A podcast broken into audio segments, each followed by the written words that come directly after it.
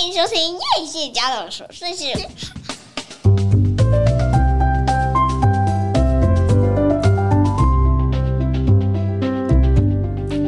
欢迎收听叶谢家的琐碎事，我是费乐米呢。嗨，我是 Kwame。有没有一种硬撑着要录音的感觉？其实已经累到快爆炸。的确是我们玩了，毕竟玩了六天。哇，今天已经破纪录了！这次的旅行大概是我们小家庭出游最长的一次，六天五夜。六天五夜，好，然后我们基本上都不会玩到最后一刻才回家，但是这一次破纪录，我们还有点 over 了。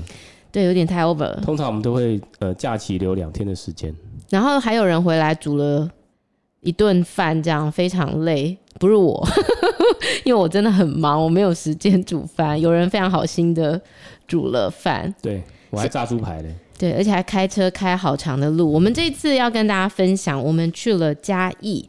通常旅游景点好像很少人会选嘉义，我们其实是因为我们想要上阿里山，然后就想说应该要中停一个地方，就决定我们停在嘉义，然后上阿里山。哎、欸，各位，上一次去嘉义是什么时候的事？我自己是好像从来没去过嘉义。你从来没有去过嘉义？有啦，大家就是经过嘉义，然后应该是都是去阿里山嘛，然后经过嘉义。好，好，因为通常呢，人家会去云林、虎尾玩，然后呢会去彰化、北斗，然后也会去台中、去台南、去南投，好像独独会漏过嘉义吼，因为会觉得它好像是一个比较不起眼的小镇。好像大概就是，哎、是北部人都会这样。比如说那个从彰化、云林到嘉义这三个县市，通常比较容易忽略。我因为是彰化这边家乡嘛，所以我不太会忽略彰化，不好意思。然后就开始从台南、高雄、屏东这样玩。而且我的听众啊，全省都有，但是真的很少听到嘉义的听众。好，我们这一集来分享一下嘉义，也是令我很惊艳。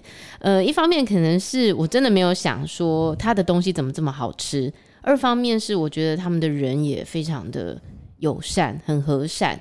那我们在嘉义呢，住的是这个南苑旅宿，宿是别墅的宿。其实我没有特别去查啦，只是因为我朋友上次说他想订南苑，结果没有订到，我就想说，哎、你没有订到，我怎么刚好有可以订得到？那就住这一间好了。那其实呢，它的地理位置是非常方便，它其实在市区去到哪边走路都非常近。那这家饭店我觉得有一点像诚义文旅，你觉不觉得？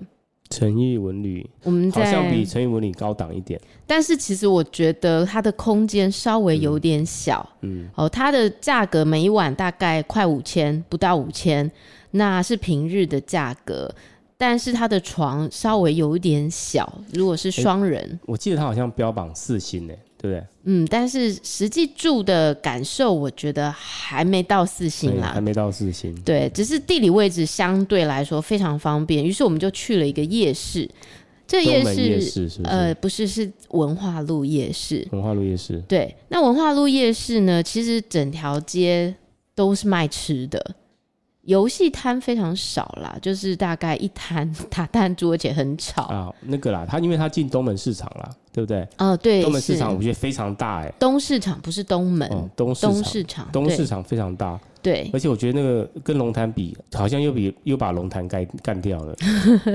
呃，东市场其实是早上，它是非常热闹的一个市场，而且很多吃的呢，就是开到中午，抱歉就没了。你想要吃就要趁早，然后呢、嗯、一点就收摊。于、嗯、是呢，我们先讲一下文化路夜市好了。其实这整条街我觉得都不太累啊，就吃到的都还不错。但是当中我最喜欢的。是一个叫做郭家鸡肉饭的，这个郭家鸡肉饭是我一个嘉义的朋友推荐给我的，他就说里面那个有个叫做龟鸭汤，人家听龟鸭汤，我很没有喝过，第一次喝到龟鸭就很像碗粿的那个粿、嗯，切成一块一块。嗯，我其实不太会去喝这种，因为龟啊，你就会觉得吃干的啊。嗯，然后一块一块放汤里，你就觉得诶，这个有点浊，对，就感觉就是不吸引人。但没想到呢，因为实在太多人排队了，一个星期二的晚上竟然这么多人在排队。星期一的晚上哈，很多人在排队，所以我们就拎着这一袋汤呢，就拎着拎着，一路又去了买了其他东西，到了饭店才打开，倒出来喝。而且最特别的是，老板好像给了两个保丽龙，保丽龙碗，保丽龙碗。等一下，我们要用保丽龙碗来装热汤的。对，其实这我太可怕了。在这个乡下哦，可能都要自备一下保鲜盒，自备餐具，不然你就会用到很多塑胶袋或者是保丽龙，有点害怕。但是这个汤我一喝，哇，不得了，非常好喝，太好喝了。有了保丽龙的加持之后。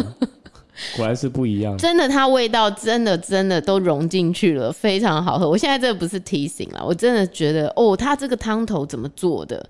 嗯，它放了一些些猪肠，没有很多，一点点点缀，然后一些韭菜。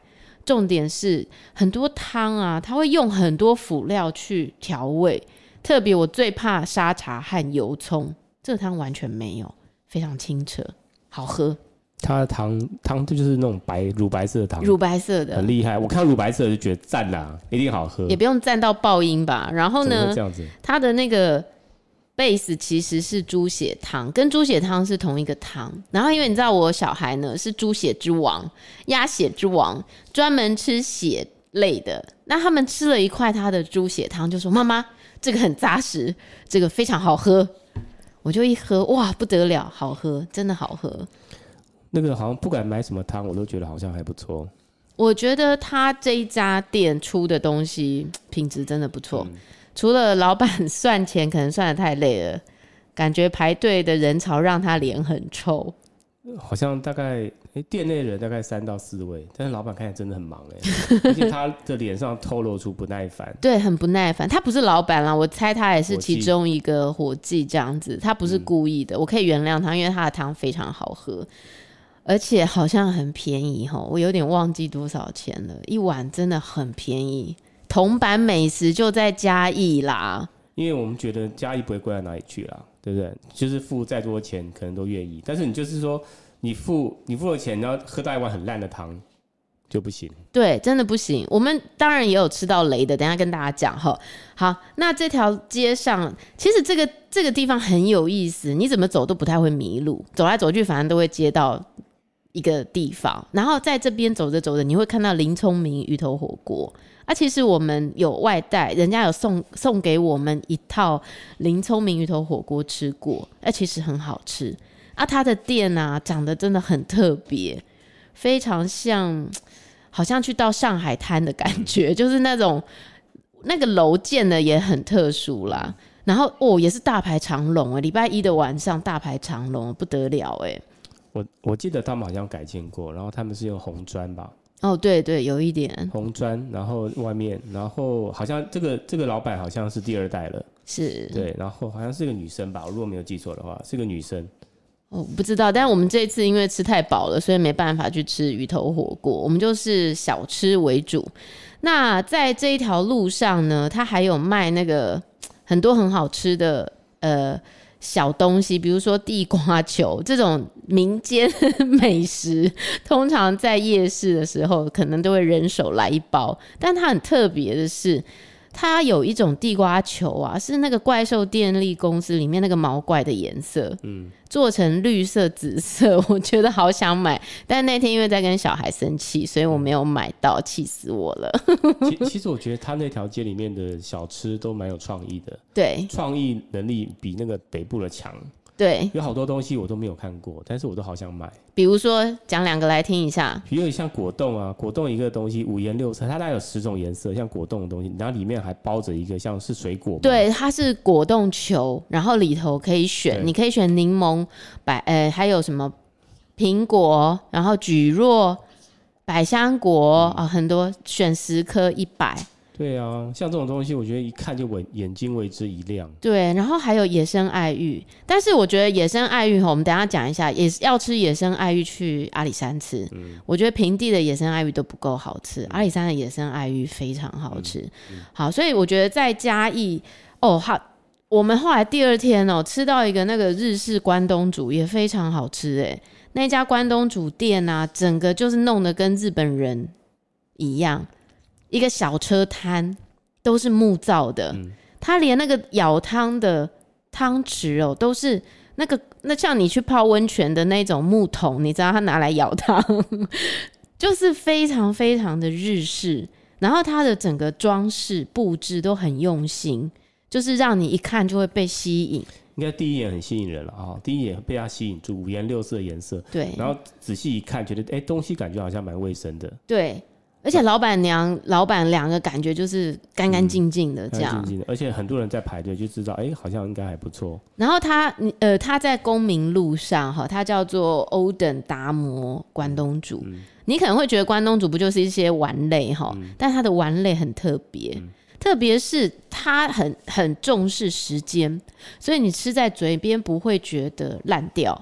比如说竹轮，最长竹轮就是整个烂掉，但它的竹轮很 Q，然后它的蒟蒻也很好吃。重点是它那个汤头，哇，真好喝啊！哎、欸，你有没有发现哦？就是呃，通常吃这种，它这个叫什么？关东煮。关东煮。你只有在很饿很饿的时候，你没有东西可以吃的时候，你才会去吃 Seven Eleven 的关东煮。不会啊，我平常看到关东煮我会想吃，因为你不吃丸类，你不吃加工食品啦。嗯、但是我对于那种很做的有蟹肉棒的那种加工食品，嗯、我都感到非常的有兴趣。但是觉得那家很厉害啊，就是看到就想要跟他买。对，我觉得能做到这样子非常不简单。而且他真的就是。很有规矩啦，就是一道一道工序非常有规矩。插队老板不会理你，真是 不是？就是在旁边排队。就是他在做东西的时候，他有他的工序，你会尊重他的职人精神啦。我认为是职人精神让人佩服。嗯、说到职人精神，就不由得让我想一下，隔天我们去东市场吃那个王家牛杂汤，也是人家推荐。哇塞，那排队吓死人了！欸、东市场里面我觉得非常多好吃的、欸。有鸡卷呐、啊，整个高手都是在东市场里面。真的假的？真的啊！我我我就是绕过东市场的任何一个摊位，我都觉得他做的菜非常有特色。不管是卖羊肉、卖牛肉哦，或是卖奇奇怪怪的东西，都很厉害。哎、欸，他们很爱吃内脏，就是他们有不各式各样的内脏，牛杂也是内脏，下水也是内脏，羊肉汤也是一堆内脏。嗯，还有嘉义，我觉得他们煲汤简直媲美香港人呐、啊。他们走到哪，那个汤都很好喝。哎、欸，哎、嗯，我觉得任何一家都屌打戏子的。你不要讲戏子啦，屌打台北任何一家店。台北人的确是，因为他那个汤头，你喝了，如果是味精做的，你应该一喝马上不舒服，但不会。嗯、那我觉得像王家牛杂汤这件事情，我来讲一下。哦，他排队真的排太多人了。但是我其实根本觉得是作业程序有点问题，就因为老板有他的坚持，好排队先收费，按照他的规划入座等待，然后上汤。你光排队排二十分钟，入座再等二十分钟才有汤上来，这件事我实在很难理解啦。就坐上来，他人家那个汤就已经煮好了，是不能上，是为什么？我就很不不不。不没有办，我就说、那个、那个老板娘以可能学过行销学，什么 什么叫稀缺性，你知道吗？知道，知道这种稀缺性，然后大家一看，哇塞，这还得了？而且他钱都给你收了，你能说我不排吗？不行，嗯、对不对？钱都收了，你就好吧，只能摸摸鼻子排队。嗯、我就说最好这个汤上来我会买单，嗯、一喝果然买不了单。心里买不了单，没有。我的建议是这样：如果你刚好经过这个东市场的王家牛杂汤，没人排队，赶快去买一碗喝，可以啦。哎、欸，一百五一碗没有便宜吧？嗯，贵贵，但是汤头 OK，但是料我觉得有点腥。的确是有点腥的啦，不是没味道的啦。的确是我喝汤，的确是有点腥，还不如隔壁那摊卖羊肉，因为我们等很久嘛，等很久你不耐烦嘛。对。然后隔壁那个拉那个阿贝其实还蛮工作起来蛮认真的，是。而且他的那个羊肉羊杂的那个汤料理看起来很赞。你决定降五十，给他一百，喝一碗羊杂汤。对啊，我就跟他买一碗。赞呐！还有附近的那个切生鱿鱼也不错，生鱿鱼也不错，生鱿鱼。好，东市场其实是一个蛮多吃的的地方，我觉得也还不错。但是我自己是不会再去，因为我觉得那边呼吸起来有一点辛苦，还是文化路夜市比较宽敞，嗯、比较舒服一点。好，那嘉义我觉得哦，它有一些地方是很有特色。比如说，我们经过走着走着，就突然间走到我朋友跟我说桃城豆花。哎，这个桃城豆花哦，你看它是卖豆花，但它整个建筑啊，非常像大道城随便一间创意店。它那个店哦，就是做的是古时候的那个房子去改建的，老宅，然后卖豆花。挑高超级高哎、欸，那个院子里面那个树长得真的是吓死人了，高耸参天呐、啊，都可以爬上去了。我怀疑以前那家店是妇产科啊？为什么？不是那个格局很像啊？哦，像那个病房哦，哎、啊，我阿妈以前接生也很像哎、欸。对啊，而且我跟你讲，重点是在这么一家特色美食店，豆花竟然一碗三十五啦。嗯，我觉得它的价格真的是。让人觉得太亲民了。现在通膨这么高，去嘉义真的是吃到高兴为止，吼、嗯，是不是？然后呢，这个特色建筑你可以真的拍很多照片，怎么拍怎么，而且晚上去比较漂亮，因为它弄会弄一些灯光。对对，灯光它把它打的很漂亮，就是嗯呃，这个要怎么讲？就是带一点古时候的 气氛的感觉，就是老宅嘛，老宅的味道。然后呢，它的这个院子我觉得也蛮舒服的。嗯、如果是秋天蚊子不多的时候，还，还有二楼哦。对，它还有二楼，里面房间空间都蛮大的。我觉得其实嘉义可能有一批年轻人回去了耶，所以他营造了很多很多小店，然后这些小店都好有特色。其实我觉得在在在那附近，在那东市场是不是？对对，那边很多古古老的建筑物也很漂亮，建筑物都很漂亮。对，尤其是那个门牌的那些雕花的东西。哎，说到这就让我觉得很惋惜，就是我朋友不是推荐我们去一个嘉义的公园吗？就我们走错，其实是要去那个森林公园。嗯，那森林公园感觉非常厉害，但是后来去到市去到市民公园。我都爆音了，好多气。我们去到一个有溜滑梯的公园，然后就被困住在那里，一直没有办法移动。结果后来才发现，这个无聊公园算什么公园？其实很漂亮的公园应该是森林公园。再往两百公尺就有森林公园，但是来不及，我要走了。OK，所以嘉义市我觉得是一个很不错的地方，特别是我们又去到那个故宫南院，嗯、哇！好漂亮哦，真的是好漂亮哦！故宫南院，我其实不是一个非常有这种爱看展览的人，但是，哎，氛围所逼，所以我也进去绕了一圈。我觉得它的展览也非常棒。嗯，我也觉得，就是它的建筑物跟它旁边的腹地，对，建筑当然是有它的特色了，它就带一些中国或者是台湾的文化的元素在里面。然后腹地也很大，而且那个腹地我觉得弄得也不错。故宫南院，我觉得比我们故宫还漂亮哎、欸。对啊，因为它原本的故宫没什么腹地啊。对，然后它那个湖哦，就是让你觉得很舒服。吊桥啦。对对，很很像那个奇美啦，给我感觉有点像奇美博物馆，嗯、就是很大很大这样子，嗯、然后很有人文特色，然后展馆里面的人其实也蛮友善的。嗯、就我们其实本来没有打算要去看展，嗯、可是小姐非常热心，然后还说：“哎，你住嘉义的话，看展半价。” 我们都还没有注意到这件事情，然后我觉得哎、欸，小姐服务非常好，这样、嗯、我们就很意外的到了后面，竟然还有那个一个很大的广场，就是小朋友可以玩水的广场。我、嗯、我觉得其实这个地方如果来还蛮值得来一趟的。嗯、那呃嘉义呢，呃除了这个除了这一家旅店，我记得还有兆品啦，兆品好像也是在嘉义有开一间。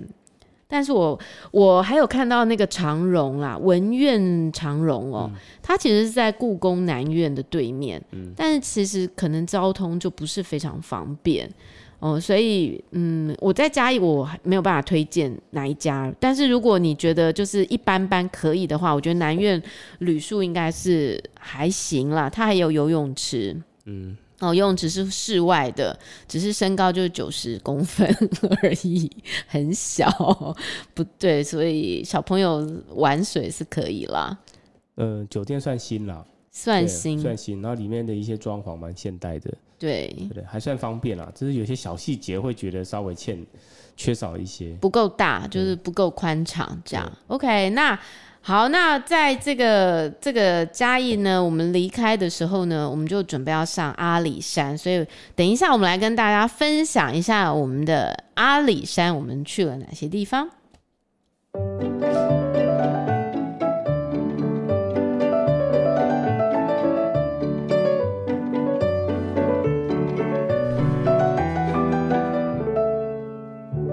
哦，好，你知道那个阿里山呐、啊，基本上大家都会说，哎，那个 Indigo 不是要开了吗？好，那个 Indigo 不是很漂亮吗？景超好。然后我们去的时候，Indigo 还没开。那阿里山其实光是从嘉义市区要开到阿里山游乐园区里头，要开两个多钟头哦，对不对？大概一个半小时，不止不止，我记得开了两个多四十分钟，开了两个多钟头，然后大概八十公里左右，从嘉义市开过去八十公里。那如果你是会晕车的人哈，你一定要吃一下晕车药，因为它的山路其实是有一点点晕的，而且它的海拔有一点高，它大概有两千两百多公尺的海拔，嗯，所以呢，我们对面这位先生就。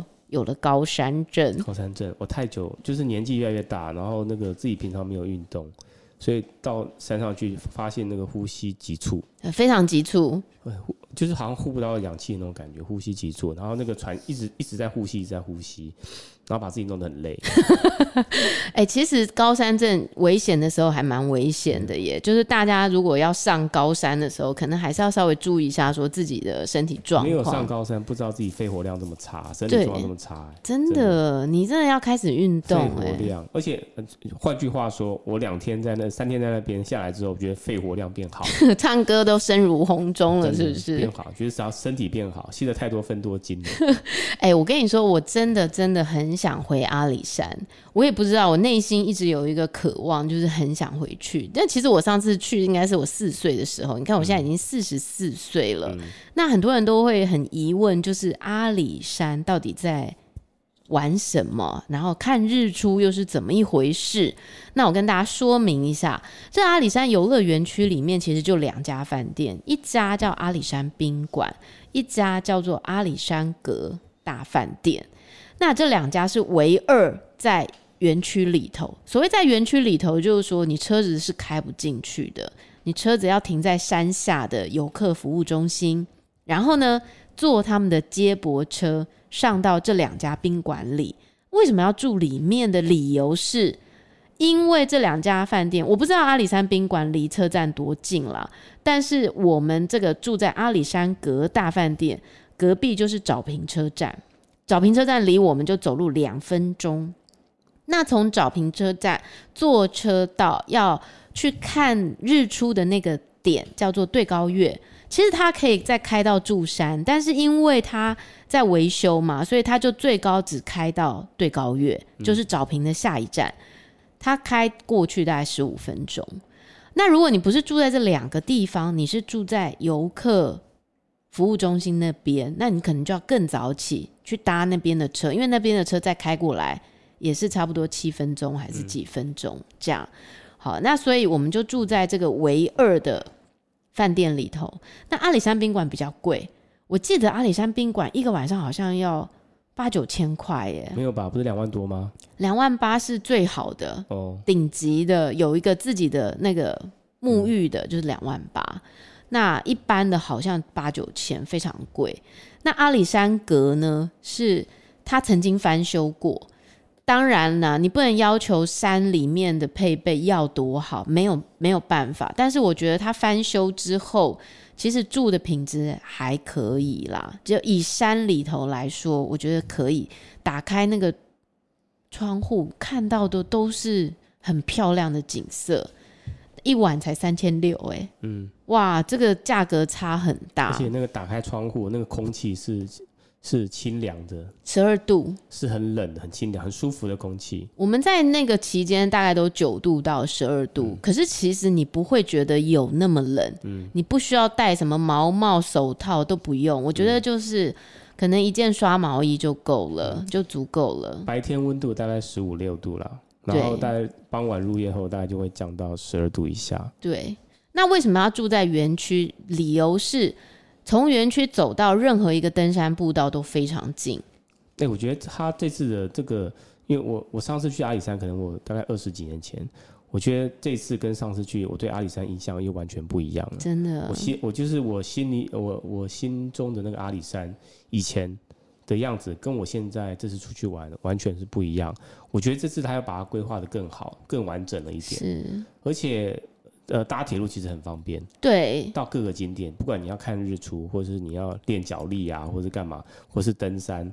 哦，他会有依照个人的喜好去规划不同的路线让你玩。对，他会跟你说，如果你是就是像这种软软烂族的，你就可以走。我这种身体不好的，你就不要太费力。对啊，如果你是要挑战的，他就会给你挑战的路线。嗯、但是其实我觉得，基本上每一个登山步道都很安全，就是你走的时候，你不会觉得很害怕。嗯因为其实我很喜欢山，但是我每次对山也有一点点恐惧。如果没有规划好的步道，要下山都很怕自己会摔下去。但是他规划的就是非常非常的好，连小孩都可以轻松完成。嗯、小孩是一路一直抱怨啦，是没有轻松啊。他们说这也是楼梯地狱。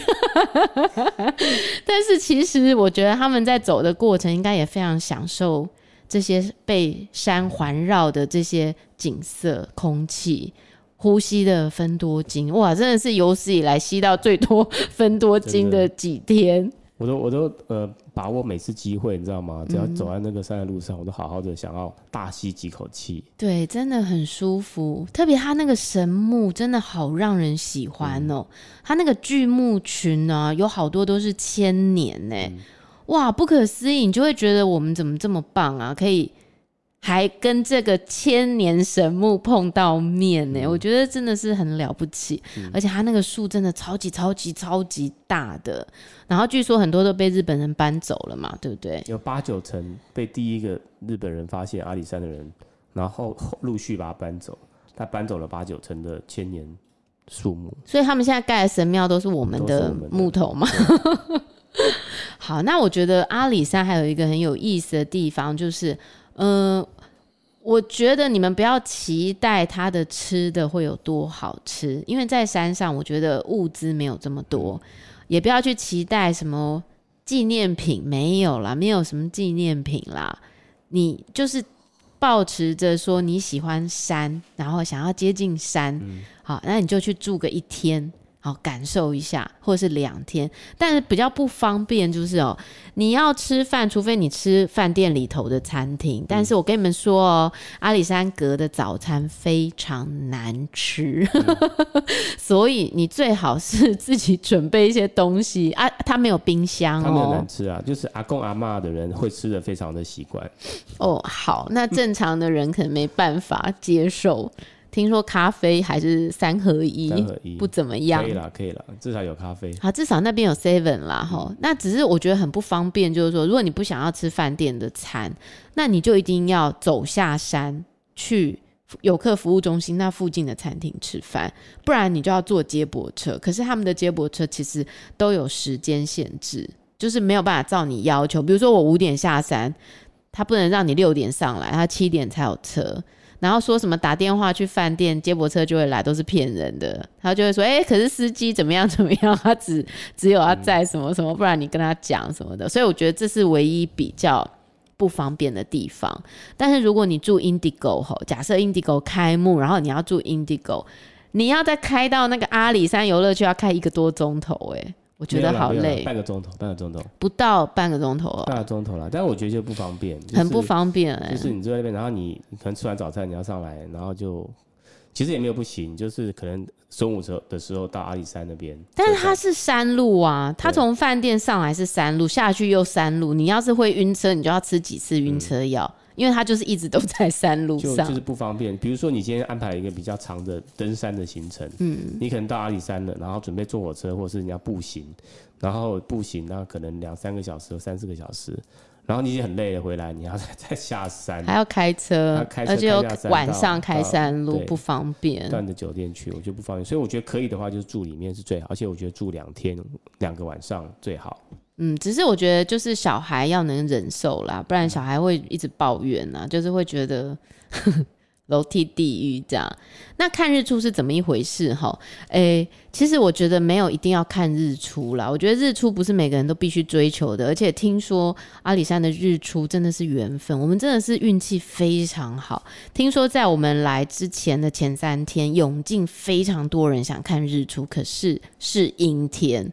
那我们呢就去了那个找平车站，五点二十分呢，就有一班从阿里山车站发车到早平车站的火车，那我们就搭上了这班火车。原本呢，我们就觉得啊，我看到月台上只有我们这个家庭啊，跟另外一个家庭啊，哇，这个车应该很松吧？殊不知呢，站。这个车站人员打开车厢的时候，车厢已爆满，还以为是你知道吗？到了台北的那个上下班时间，就是那个捷运都要把人这样子塞进去的那种。板南线的上下班时间，我跟大家讲，真的是人贴人，很可怕。那个他说这班车，他说还没到三百多啊，还好啊，两百多人，哎，两百多人在那个火车上，嗯、你根本不要想你要看到什么景，你连呼吸。都非常辛苦，有幽闭恐惧症的人千万不要去。对，千万不要。我真的觉得不，你可以搭阿里山的小火车出去玩，你可以去每个站玩，没有问题。你不要搭火车看日出。哎、欸，你知道我隔天就是步自己步行，我知道啊。然后我步行到看日出的地方，其实我觉得没有很远，走路大概几分钟啊？走路大概。半小时，所以也可以走路去看日出嘛，对，对不对你？你可能就是因为看日出时间是六点半嘛，六点三十五太太阳出来，嗯，所以你可能六五点半五点四十分开始走就可以了，对，然后慢慢走，慢慢走，慢慢走就走到了。对，走到的时候错过，不会泪流 泪流满面。因为坐火车有个缺点啊，就是人很多，空气很差嘛，嗯，还有那个有幽闭恐惧症的人，比如说像我，嗯，我想要看外面的景色。完全没有景色。第一个是因为天还是很黑，对。第二个是那里面实在太热了，那个雾气都把整个那个窗户都已经就你看不到了，灰蒙蒙的一片。嗯。而且你知道，因为天气很冷嘛，然后大家都穿羽绒衣，就一堆人穿羽绒衣挤在那个火车里面，你就知道那是汗流浃背，然后你又没办法脱衣服。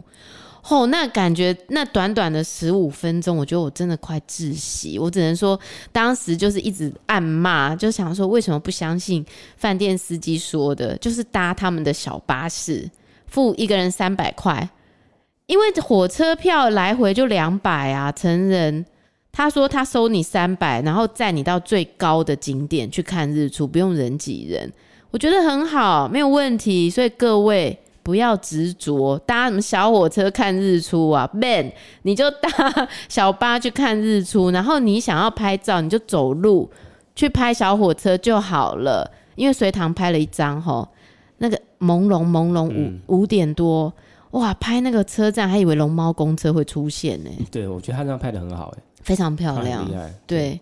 啊，所以我觉得特别，你有带小孩，我看我那车上的小孩都快吐了，很可怕。因为那张照片，我对隋唐改观。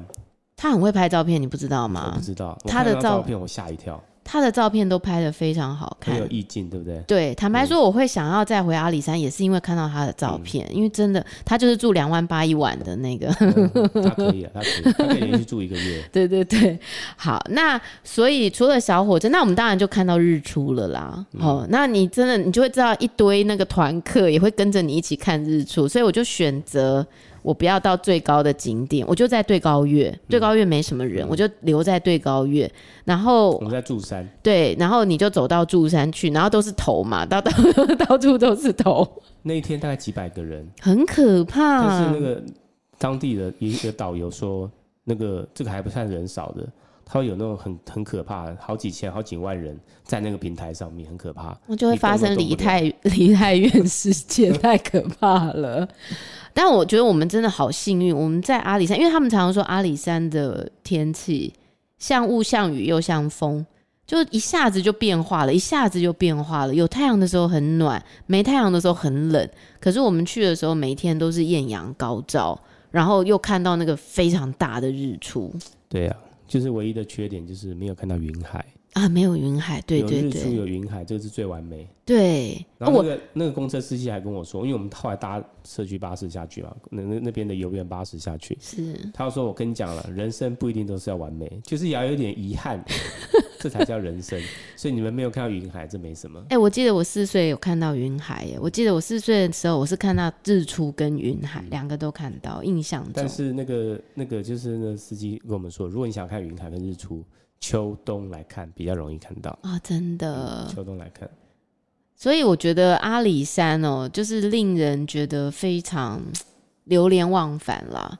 我觉得在里头，如果不要带小孩的话，可以好好玩上个两天，你就可以走满所有步道，带着两双铁腿回家。嗯、我我还碰到那种登山的人，我他们全副武装，还有那个戴帽子，然后背个大背包，嗯，然后还拿登山杖，而且父母亲跟小孩子，两个小孩子很小、哦。嗯嗯都有登山杖，真的。然后听说那边是一个登山口，到很多地方的登山口，嗯、比如说到草草家登山口，嗯，他家就到。哦，他也接玉山，对不对？对，对，对，对，因为从其实从那个我们去看日出的对面，嗯，那边就是玉山了，嗯嗯，所以你可以看到玉山最顶峰，嗯嗯的那个位置。而且我们记得看日出那个海拔已经到两千四了耶，很高哎，两千四，住山那边。我们我们的地住的地方是两千二嘛？对，两千四，对。所以我觉得，哎，其实阿里山哦，就是如果你也跟我一样哦，二三十年没有去过阿里山，我觉得现在阿里山真的很值得大家再去一趟。嗯、那个步道整个修建的非常非常的完善，嗯、然后你会在里头得到很好的滋养。嗯，我觉得，我觉得光走在森林里面，阶梯，嗯，旁边都是森林，然后那个阳光从树树树缝这样斜射过来。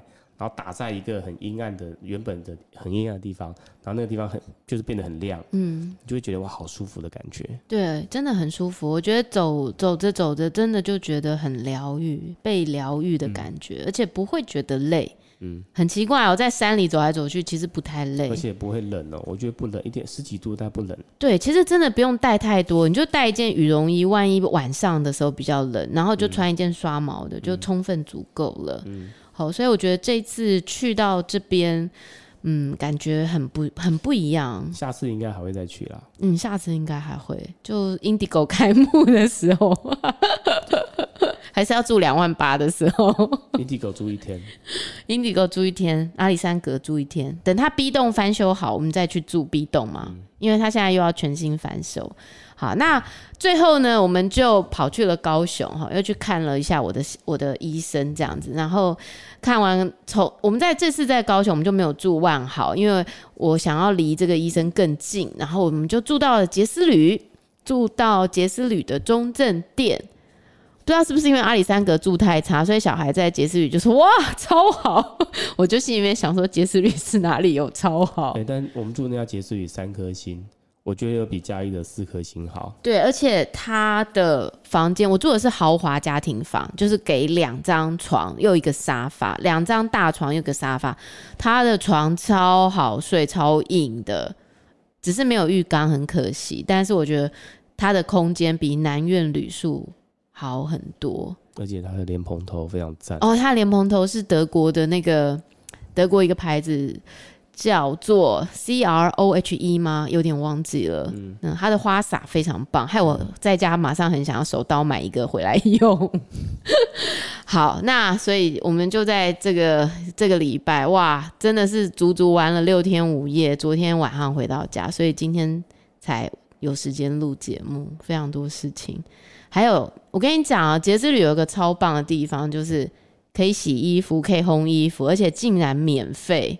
哎、欸，很多地方都要付钱呢、欸，真的不错哎哦，免费哦。他提供给你洗衣精、洗衣粉啊，提供给你洗衣粉，然后给你烘，烘都免钱啊，洗啊免钱啊，你不要觉得恶心的话，嗯、都可以用，而且很快就干了，嗯、还不错哎、哦。所以我们就在回来前就把所有的衣服都大大致洗完了，嗯、哇，真的是少了一件大事啊。嗯、而且你有没有发现，它的马桶特别的矮？我、哦、没有注意到、欸，哎，适合我们东方人，腿 腿比腿比较短，不是适合东方人，是适合我们，我们是小人国的。啊、对，如果你去住那种就是欧式哦，零酒店就超高，超高的，差点要起跑，差点要起跑的人才能跳上去。好，今天跟大家分享我们的秋假旅行，明年春假我真的很想要去济州岛，哎，如果可以开箱一个。国外的也不错，今年好多人跑去日本了，我觉得让我有点害怕。如果接下来要去日本，人大概会爆多。嗯，好，但是我觉得有机会在台湾玩真的很不错，很推荐大家，就是可以往山上走，去的去到阿里山，而且冬天往山上走很舒服，是不是很棒？真的很舒服。嗯好，谢谢你的收听，也谢谢你等我这么久，我们太抱歉了，不要走开啊、希望你喜欢我这一节节目，也欢迎到我的叶谢家的琐碎事脸书粉丝页留言给我。我们下次再见，拜拜。